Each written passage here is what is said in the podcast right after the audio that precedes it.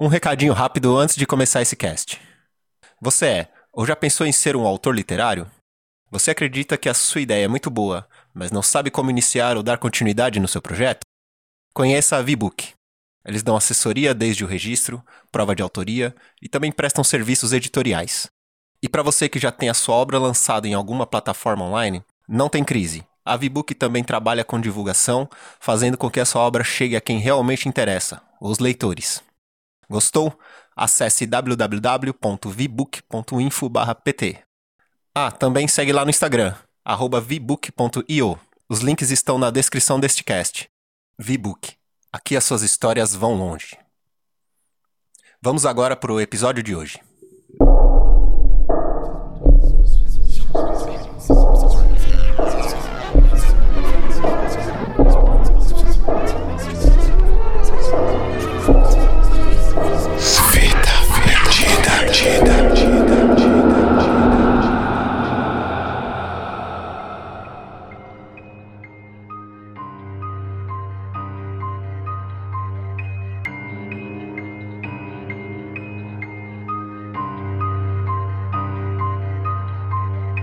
Vinte e três de agosto de 2017.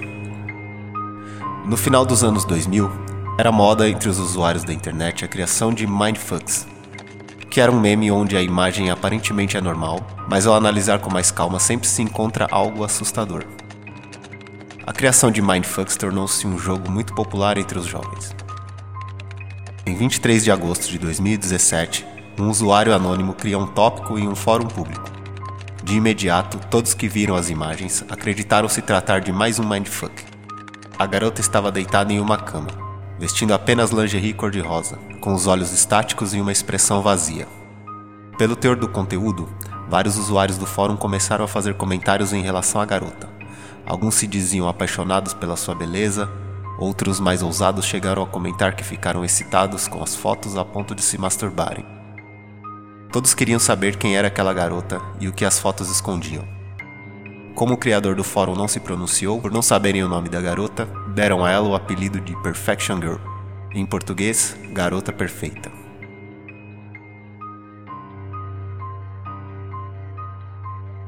Assim que as fotos eram postadas, um usuário do mesmo fórum começou a procurar por detalhes, acreditando ser mais um meme. Ele notou pequenos detalhes que até aquele momento tinham passado despercebidos por todos, pois não havia comentários a respeito. Ele observou flores ao redor da cama, onde a jovem estava deitada. Ela estava usando um rosário em seu pescoço, dando uma conotação religiosa, já que é um cordão utilizado pelos católicos durante as suas orações. Em todas as fotos, a garota mantinha a expressão vazia em seu rosto, e sempre com um olhar distante. Em seu pulso havia uma estranha pulseira. Este usuário perguntou ao criador da postagem qual era o nome da garota. Um nome apareceu na tela: Mary Ann Rialeb.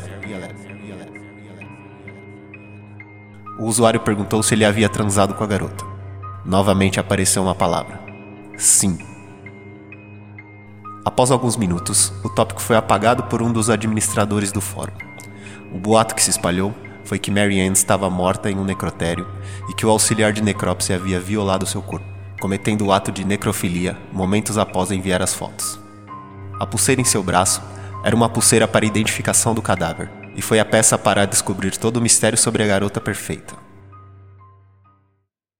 Mas essa história não é a história real. Vamos voltar algumas horas no tempo.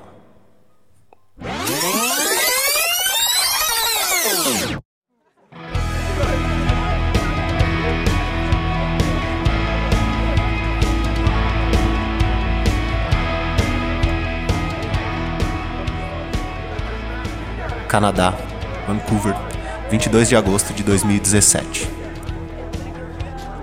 Mary Ann Rialeb e um grupo de amigos vão para uma festa em um apartamento, dada por um veterano da faculdade em que estudava. Todos bebiam muito e se divertiam na festa. O irmão mais novo do anfitrião batizou algumas bebidas com anticongelante, na esperança de que as garotas ficassem bêbadas mais rápido, já que ele tinha outras intenções com Mary De todas as meninas presentes, a única que bebeu os drinks batizados foi Mary Ann. O que o garoto não sabia é que anticongelante, além de impedir que a água do radiador do carro congele, também é um potente veneno quando ingerido. Mary Ann ficou bêbada rapidamente e começou a reclamar que não estava enxergando direito. Ela foi levada até o quarto, como o garoto já havia premeditado, e devido ao seu estado, convencida facilmente a tirar as roupas para posar para algumas fotos. Ele sai do quarto para buscar a câmera, e quando retorna, pergunta novamente se ela não havia se arrependido de posar para as fotos. E como ela não respondeu nada, ele entendeu que estava tudo bem e começou a tirar as fotos. Ele falou com ela novamente, perguntando se ela podia mudar a posição, mas ela ainda não respondia, então ele mesmo a moveu. Entre uma foto e outra, o garoto as passava para o computador e colocava na internet. E só foi após a quarta foto que ele percebeu que ela não estava respirando. O garoto entrou em pânico e chamou a ambulância mas era tarde demais. Ela já estava morta. Quando foi avisada da morte, a mãe da garota entrou em choque e disse: Eu sou seu sonho, mente perdida. Eu sou seus olhos enquanto você não está. Eu sou a dor enquanto você sofre. Você sabe que é triste, mas é verdade.